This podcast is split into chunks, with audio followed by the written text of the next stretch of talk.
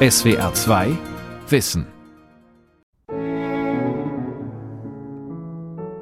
Novalis, der Dichter der blauen Blume, wurde vor 250 Jahren als Friedrich von Hardenberg geboren.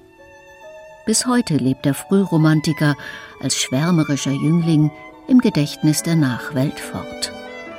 Dabei war der Autor der Hymnen an die Nacht und des Heinrich von Ofterdingen gar kein Schwärmer, sondern ein hochspekulativer, experimenteller Denker. Der Dichter Novalis und die Romantisierung der Welt von Brigitte Kohn. Die vollendete Spekulation führt zur Natur zurück. Das ist um 1800 ein sehr kühner Satz gewesen, weil wir damals am Anfang der Industrialisierung stehen. Wir sind heute viel weiter fortgeschritten und sehen, dass er damit eigentlich recht hat. Dass man sozusagen eine ganz andere Form von Rücksichtnahme in Bezug auf die Natur braucht das ist ganz wichtig, dass das ein Denken immer im Prozess ist. Also das ist kein fertiges System, was er vorstellt, sondern er nimmt eigentlich aus allen Bereichen, aus der Philosophie, aus der Religion, aus der Medizin, nimmt überall Anregungen auf und versucht die in sein System zu integrieren, das sich aber damit auch laufend verändert. Also ich glaube, das ist das ganz Spannende bei ihm. Ein noch sehr junger Mensch, von schlanker, guter Bildung, sehr feinem Gesicht mit schwarzen Augen, von herrlichem Ausdruck, wenn er mit Feuer von etwas Schönem redet. Unbeschreiblich viel Feuer. Er redet dreimal mehr und dreimal schneller als wir andere, die schnellste Fassungskraft und Empfänglichkeit. So beschreibt der Kulturphilosoph Friedrich Schlegel 1792 seinen Freund Novalis. Beide gehören zum Kreis der Jenaer Frühromantik, einer genialen Ideenschmiede, die nach neuen literarischen Ausdrucksformen sucht. Sie diskutieren über die Aufklärung und die französische Revolution, über die Hoffnungen, die sie freigesetzt, die Blutbäder, die sie angerichtet hat. Was ist schiefgegangen? Wie kann man den Menschen dazu befähigen, die Welt weniger explosiv, aber trotzdem kreativ zu verändern? Denn auf den Menschen kommt es schließlich an. Die Menschheit ist der höhere Sinn unseres Planeten. Der Nerv, der dieses Glied mit der oberen Welt verknüpft. Das Auge, was er gen Himmel hebt. Novalis und seine Mitstreiter sehen, dass die beginnende Industriemoderne Zweckdenken und Gewinnstreben fördert. Sie wollen eine andere, eine lebendige Vernunft, die ihre Beziehung zur Nacht, zur Natur, zum Traum, zu Gott, zum Wunderbaren nicht verleugnet. In Novalis Roman Heinrich von Ofterdingen wird diese frühromantische Idee besonders deutlich. Er beginnt mit einem Traum des gleichnamigen Helden, in dem er in einer Quelle badet. Sie liegt im Inneren einer Felsenkluft. Höhlen, Wasser, Träume sind Lieblingsmotive von Novalis, oft sehr erotisch gefärbt. Mit inniger Wollust strebten unzählbare Gedanken in ihm sich zu vermischen. Neue, nie gesehene Bilder entstanden, die auch ineinander flossen und zu sichtbaren Wesen um ihn wurden. Und jede Welle des lieblichen Elements schmiegte sich wie ein zarter Busen um ihn. Und dann sieht Heinrich die blaue Blume. Sie ruft eine tiefe Ahnung vom schöpferischen Geheimnis der Welt in ihm wach und von der Liebe seines Lebens, die noch vor ihm liegt. Er wird einem Mädchen begegnen. Er wird zum Dichter reifen. Aber das weiß er ja noch nicht. Doch die lichtblaue Blume spricht ihm die Erfüllung zu. Sie gilt bis heute als Inbegriff romantischer Sehnsucht. Er sah nichts als die blaue Blume und betrachtete sie lange mit unnennbarer Zärtlichkeit. Endlich wollte er sich ihr nähern. Als sie auf einmal sich zu bewegen und zu verändern anfing, die Blätter wurden glänzender und schmiegten sich an den wachsenden Stängel. Die Blume neigte sich nach ihm zu, und die Blütenblätter zeigten einen blauen, ausgebreiteten Kragen, in welchem ein zartes Gesicht schwebte. Sein süßes Staunen wuchs mit der sonderbaren Verwandlung, als ihn plötzlich die Stimme seiner Mutter weckte und er sich in der elterlichen Stube fand, die schon die Morgensonne vergoldete. Mütter haben eine starke Stellung in Novalis Werk. Sie sind ein Hort der Liebe und Geborgenheit. Seine eigene Mutter, Bernardine Auguste, bringt ihn am 2. Mai 1772 als zweites ihrer insgesamt elf Kinder zur Welt. Im Mansfelder Land, heute Sachsen-Anhalt, als Sprössling des alten Adelsgeschlechts derer von Hardenberg. Ihrer Liebe verdankt Novalis die tiefe Überzeugung von der inneren Schönheit und Harmonie der Welt, die sein gesamtes Werk durchzieht. Mit dem Vater gibt es allerdings Probleme. Er ist ein pflichtbewusster Protestant pietistischer Prägung und ziemlich streng und unduldsam, sagt der Literaturwissenschaftler Silvio Vieta. Er hat das Buch Novalis Dichter einer neuen Zeit geschrieben. Er hat ihm schon zugesetzt, Mutter und der Vater waren sehr wichtig für Novalis. Aber er setzt sich auch mit dem Vater sehr stark auseinander, der ja vieles nicht wollte, was er, dieses Abdriften in den Bereich der, der Literatur, das war sicher nicht äh, Sache des Vaters. Neun von zehn Geschwistern sterben früh, die meisten zu Novalis Lebzeiten. Novalis, talentiert und wissbegierig, fleißig und belesen, verarbeitet ihren Tod und den Stress mit dem Vater durch schöpferisches Tun. Er dichtet, aber er tanzt und feiert auch gern, ist beliebt bei den Mädchen. Was immer er anpackt, scheint ihm zu glücken. Sein Studium, seine Arbeit als Jurist, später als Geologe und Salinentechniker im Bergbau. Dieser prosaische Alltag belastet ihn nicht, zumindest beklagt er sich nie. Wer die Welt durch Poesie verändern will, muss sich schließlich kennenlernen, muss lernen, aus allem Inspiration zu schöpfen und Unterschiedliches, scheinbar Gegensätzliches zusammenzudenken. Die Welt muss romantisiert werden. So findet man den ursprünglichen Sinn wieder. Romantisieren ist nichts als eine qualitative Potenzierung. Das niedere Selbst wird mit einem besseren Selbst in dieser Operation identifiziert. Indem ich dem Gemeinen einen hohen Sinn, dem Gewöhnlichen ein geheimnisvolles Ansehen, dem Bekannten die Würde des Unbekannten, dem Endlichen einen unendlichen Schein gebe, so romantisiere ich es. So lautet ein berühmtes Fragment von Novalis. Für diese Form der mehr oder weniger kurzen, bruchstückhaften Aphorismen entscheidet er sich, weil er kein fertiges System abliefern will, sondern geistiges Neuland erobern den Leser zum Mit- und Weiterdenken inspirieren, sagt der Germanist Nicolas von Passavant, Autor des Buches Nachromantische Exzentrik. Im Endeffekt ist seine Kunst auch eine Art von Anstoßen oder Provozieren oder von Aufstacheln dazu, dass man die Welt selber auch auf künstlerische Weise wahrzunehmen beginnt. So wie er äh, selber mit allem Möglichen, neben äh, äh, Religion, Philosophie, äh, Kunst, Medizin und so weiter, äh, wie, wie er das alles zusammenbindet, um, um seine Kunst zu schaffen, so will er auch Impulse geben, damit man das eigentlich dann gleich macht. Romantisierung ist nicht zu verwechseln mit romantischer Schwärmerei. Es ist ein Projekt der Sinnkonstruktion, das das Menschliche erneuern will, hin zu einer höheren Qualität des Daseins, in der das Begrenzte und das Unendliche zusammenfinden und sich das Verhältnis zur Welt erweitert und vertieft. Der Mensch und sein Gefühl für sich selbst stehen bei dieser Poetisierung der Welt im Zentrum. Die Welt hat eine ursprüngliche Fähigkeit, durch mich belebt zu werden. Sie ist überhaupt von mir belebt. Eins mit mir. Die Welt soll sein, wie ich will.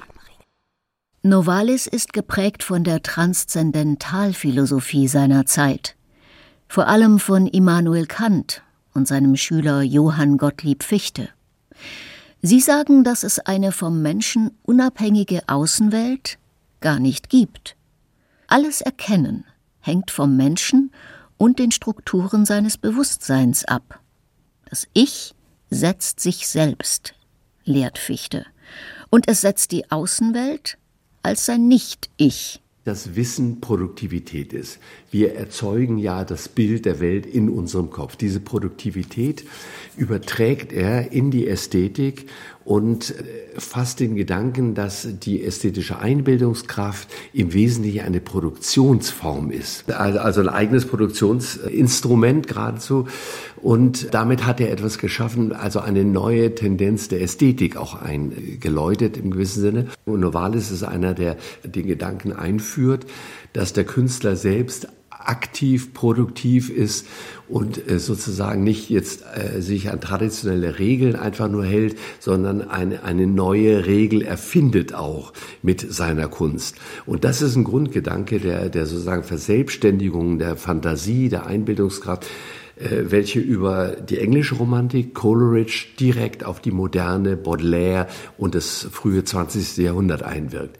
Alle Künste des 20. Jahrhunderts lösen sich ja eigentlich von der Nachahmung der Natur. Und äh, diese Haupttendenz hat eigentlich Novalis sehr früh erkannt. Und man kann sagen, dass die, äh, seine Ästhetik der Kunstpraxis fast um 100 Jahre voraus ist da. Die Transzendentalphilosophie weist der Kunst neue Wege. Sie gibt ihr einen enormen Schub. Später sieht Novalis auch ein Risiko in Fichtes Ich-Zentriertheit. Er geht auf Distanz zu diesem philosophischen System und gibt der Welt mehr Gewicht. Da gibt es eine Entwicklung bei ihm auch. Es gibt ein früher berühmtes Fragment, das bei ihm eine große Rolle spielt, wo er sagt, die Natur ist überhaupt nicht schön, sondern wir tun das hineinfühlen. Der sagt, der Klang der Nachtigall und so weiter ist eigentlich ziemlich geistlos. Wir nehmen das wahr. Aber später verändert er sich da auch in dem Punkt und sagt, sehr wohl ist in der Natur auch etwas Göttliches, etwas, äh, was quasi wir wahrnehmen und nicht einfach nur machen und auf die vertraut Novalis von ganzem Herzen. Nichts kann für ihn diese göttliche Kraft zerstören, so schlimm die Welt auch ausschauen mag. Auf der Grundlage des alten Motivs vom goldenen Zeitalter entwickelt er eine eigene Geschichtsphilosophie, sehr utopisch, äußerst optimistisch. Er beschreibt drei Stadien. Eine weit entlegene Vergangenheit, in der Menschen, Tiere und Natur noch in Frieden miteinander lebten, dann die von Dissonanzen, Entzweiung und Erstarrung geprägte Gegenwart und drittens die Zukunft, in der das goldene Zeitalter wiederkommt und die ursprüngliche Harmonie auf einer höheren Bewusstseinsstufe wieder entsteht, gestellt im Feuer der Reflexion. Ich hörte einst von alten Zeiten reden, wie da die Tiere und Bäume und Felsen mit den Menschen gesprochen hätten. Mir ist gerade so, als wollten sie allaugenblicklich anfangen und als könnte ich es ihnen ansehen, was sie mir sagen wollten. In der Vorzeit kann der Mensch die Sprache der Tiere verstehen. Er ist noch nah an den Göttern. Es gibt eine bruchlose Einheit zwischen Natur und Geist. In der krisengeschüttelten Gegenwart sind einige Menschen besonders befähigt, die Hoffnung auf das goldene Zeitalter wachzuhalten und es wieder heraufzuführen. Der Liebende, der Dichter und das Kind. Wo Kinder sind, da ist ein goldenes Zeitalter. Im November 1794 begegnet Novalis einem jungen Mädchen, das fast noch ein Kind ist und in das er sich Hals über Kopf verliebt. Sophie von Kühn, Tochter eines Rittergutbesitzers aus Grüningen. Novalis ist 22 Jahre alt, sie 12. Das ist auch für damalige Verhältnisse arg jung.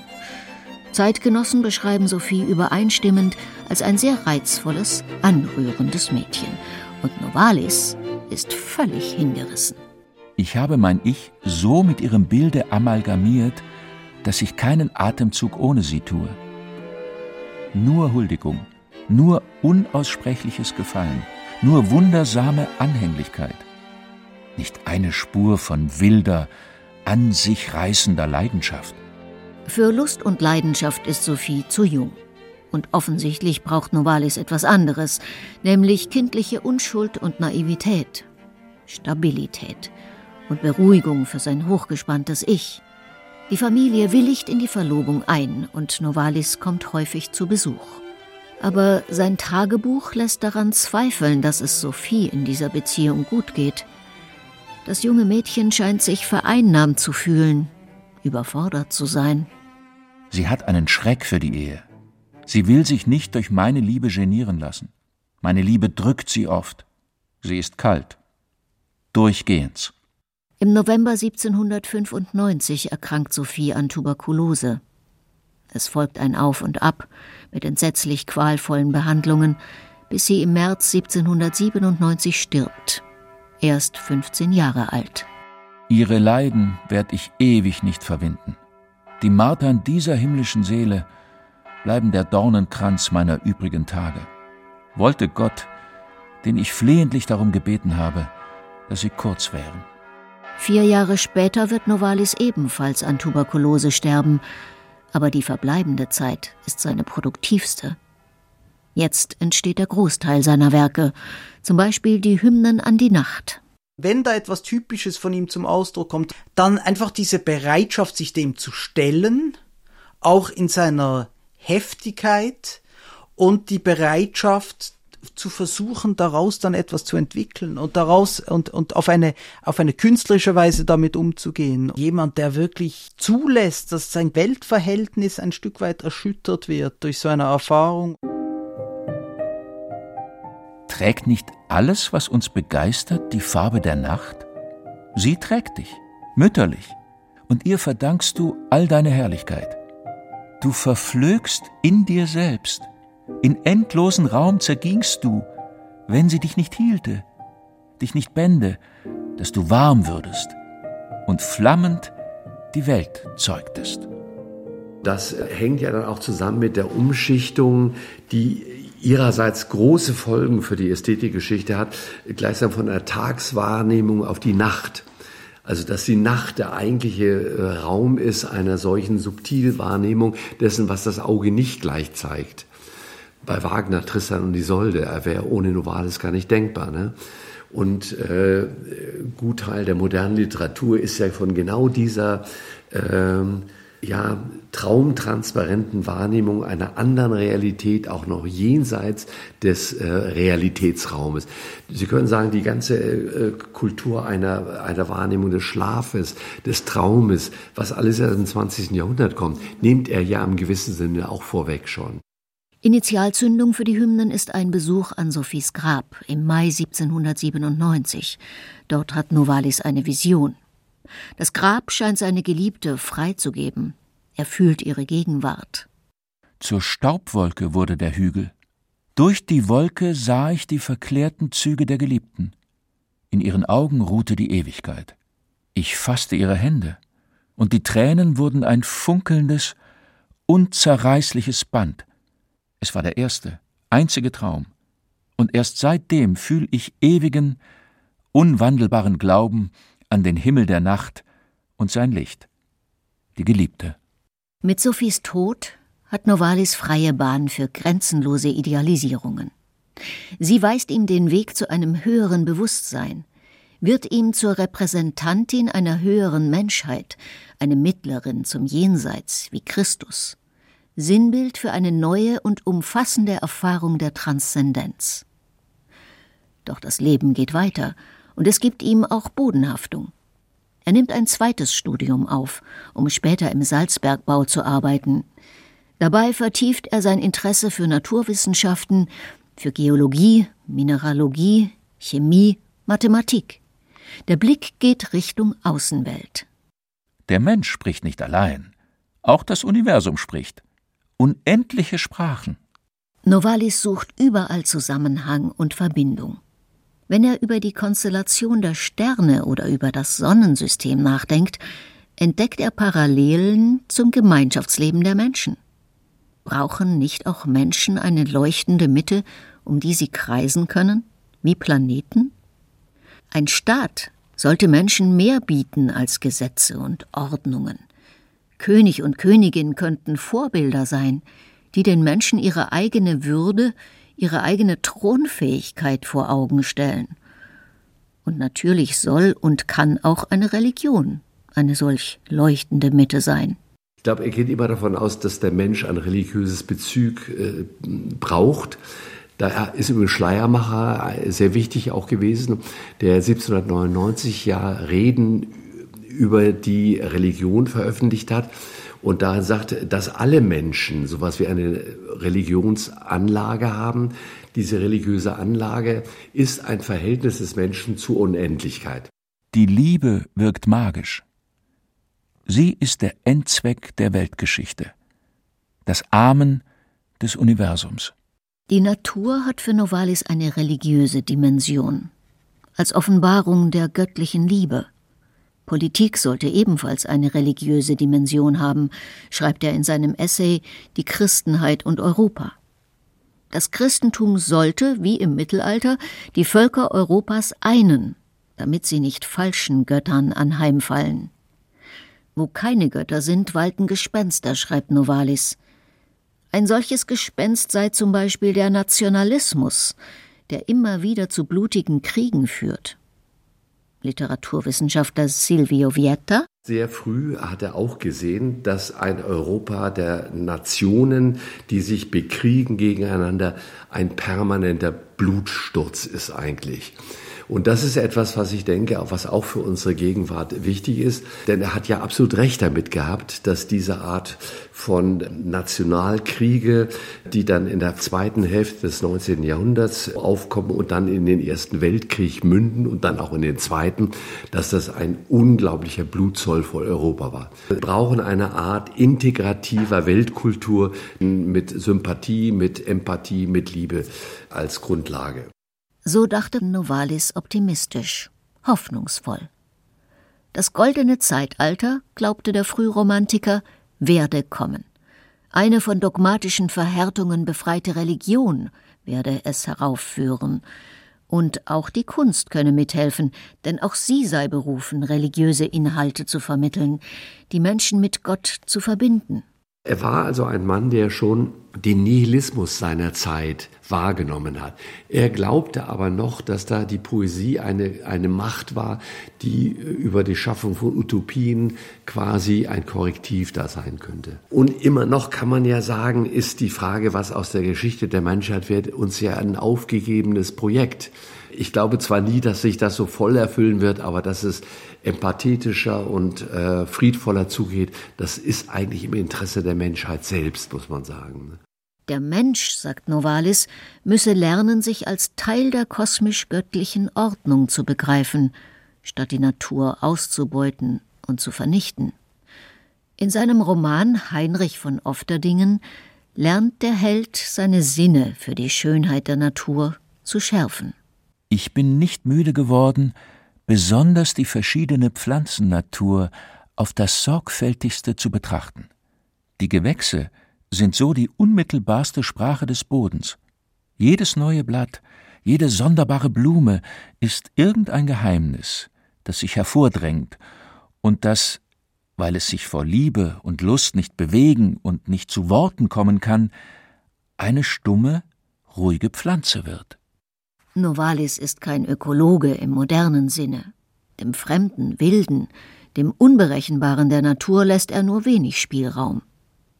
Doch er weiß, dass allein Liebe und Verbundenheit mit der Natur und dem Kosmos den Menschen vor dem Abgrund retten kann, der sich in der Moderne vor ihm auftut. Dass die europäische Aufklärung zeitweilig ein Konzept von der Natur hatte, äh, der Natur als Automat, als Maschine sozusagen, ja.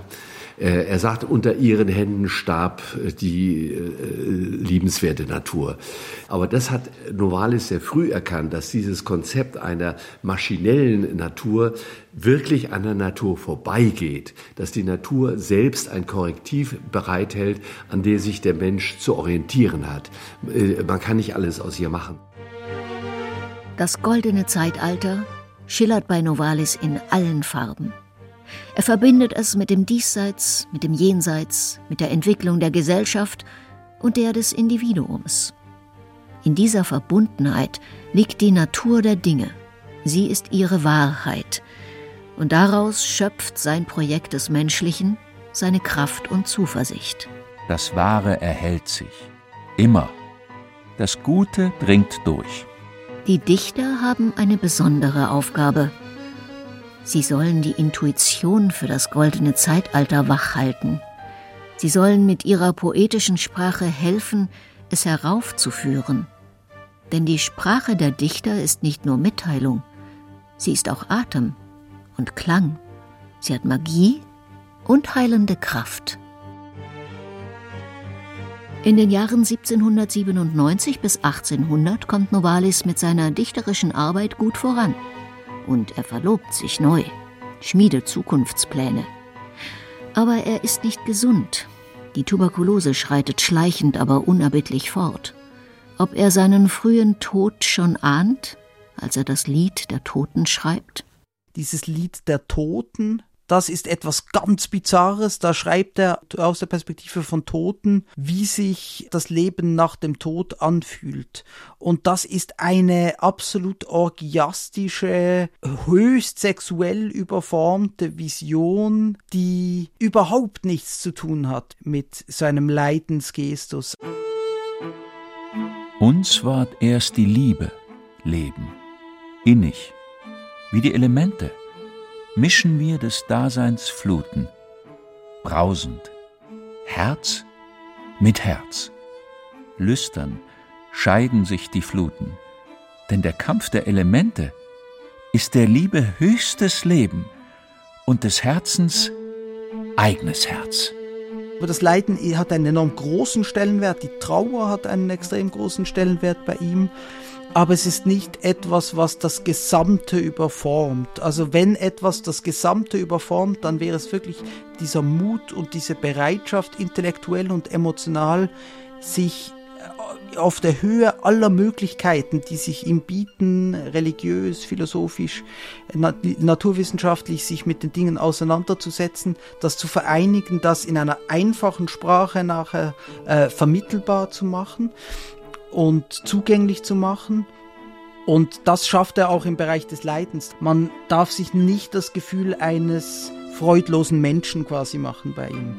Novalis stirbt, 29 Jahre alt, am 25. März 1801, überaus ruhig und dem Anschein nach ohne Schmerzen, wie sein Bruder Karl berichtet.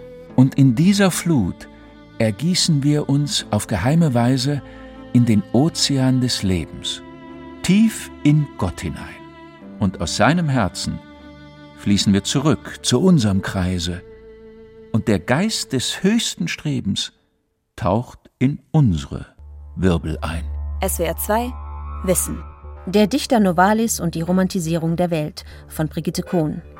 Sprecherin Hede Beck. Redaktion Anja Brockert. Regie Günter Maurer. Hallo, wir sind Lukas Meyer-Blankenburg und Sonja Striegel. Lukas ist Redakteur bei SWR2 Wissen. Sonja ist Redaktionsleiterin. Wenn dir der Podcast SWR2 Wissen gefällt, dann stimm doch ab für uns beim Deutschen Podcastpreis 2022. Das Publikum, also ihr, dürft euren Lieblingspodcast wählen in vier Kategorien. Und eine davon ist Wissen. Auf der Internetseite deutscher-podcastpreis.de slash audience-award slash wissen findet ihr uns unter dem Buchstaben S. Oder Lukas anders gesagt, auf der Internetseite deutscher-podcastpreis.de ein bisschen runterscrollen, beim Publikumsvoting auf Wissen klicken und dort unter S wie SWR2 Wissen für uns abstimmen. Stimmt ab für uns bis 8. Mai. Euer Team von SWR2 Wissen. SWR 2 Wissen. Manuskripte und weiterführende Informationen zu unserem Podcast und den einzelnen Folgen gibt es unter swr2wissen.de.